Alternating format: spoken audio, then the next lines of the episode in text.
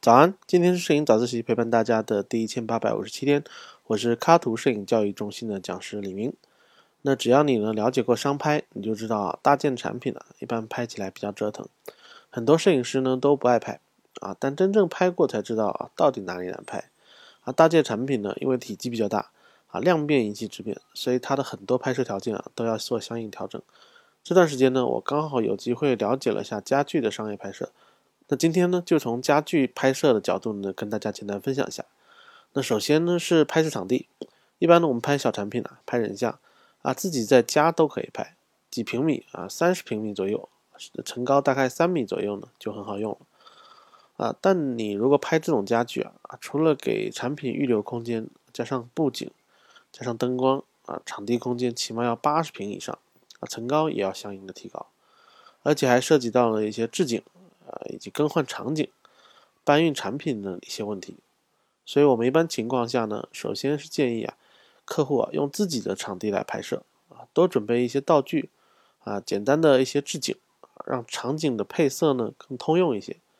然后把场景的这个进行模块化的一个设计，把置景的这些成本呢分摊到这种长期的拍摄上，这其实还是挺划算的，也非常实用的方法。然后我们多花点时间来磨合啊。这样就可以拍出很好的效果啊！实在没有场地了，再去找专业拍摄大件产品的影棚租用过来拍摄。因为这种影棚呢，一般有大量的配套的道具啊，还有大型的移动背景，甚至有可以转动产品的大型的转盘等等。虽然租金比较贵啊，但只要规划好，如果算上节约下来的人工还有时间，以及照片最终修出来的效果，其实还是很划算的。啊，毕竟一分钱一分货啊，存在即合理啊，这是不变的真理。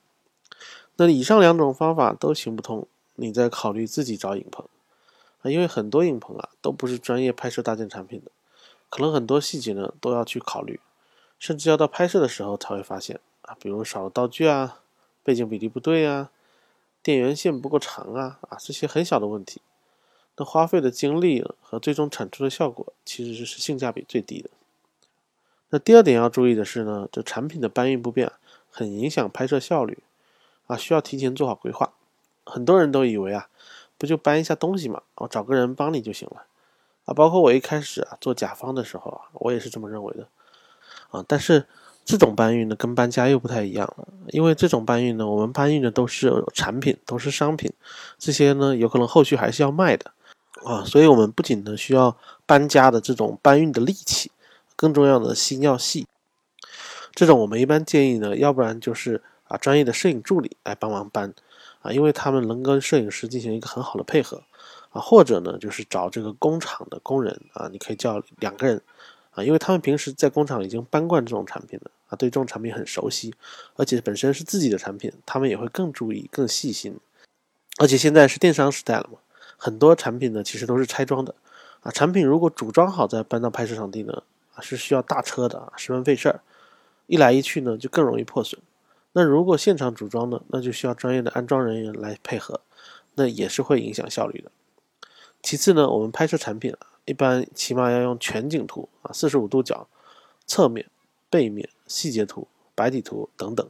那我们拍小件产品的时候呢，我们可以迅速的调整啊，比如角度啊，比如说布光啊、置景啊等等。但如果是拍摄大件产品呢？你动一下产品呢，都需要一两个人过来帮你，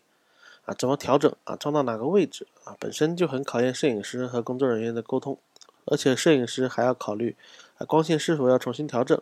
啊，拍摄参数是否要调整啊，这些都是很折腾的。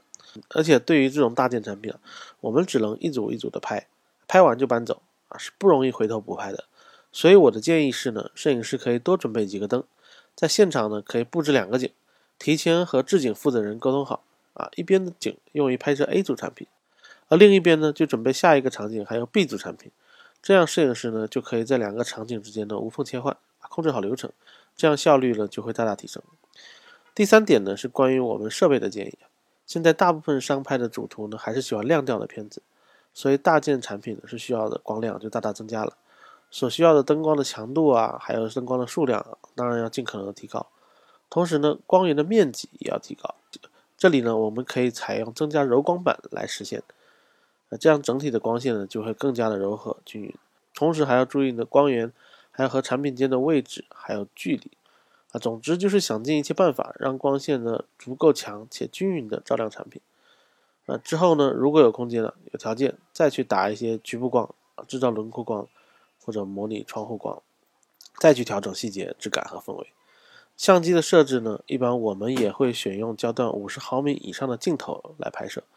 哎，嗯，这样才不会引起产品的透视形变。同时，光圈呢，我们会选择啊 f 八以上的光圈。这样才有足够的景深来让产品从头到脚都清晰。那以上呢就是我的一些经验啊，包括可拍摄场地的准备、拍摄流程的规划以及拍摄设备的准备。如果大家有机会拍摄大件产品呢，可以作为参考啊。我听说还有一些其他拍摄大件产品的方法，比如用分段曝光啊、多次曝光来拍摄。还有现在很流行的一种方法，其实呃已经不能算是摄影了。那就是用 3D Max 来建模渲染这种制作产品的效果图片，以假乱真的方式，这样你想要什么效果呢？什么角度，电脑上都可以实现，啊，效果还十分逼真，啊，那么你还知道什么大件产品的拍摄方法吗？可以在下方评论区分享给大家，期待你的留言。啊，今天是摄影早自习陪伴大家的第一千八百五十七天，我是李明，每天早上六点半，微信公众号“摄影早自习”，我们不见。不散。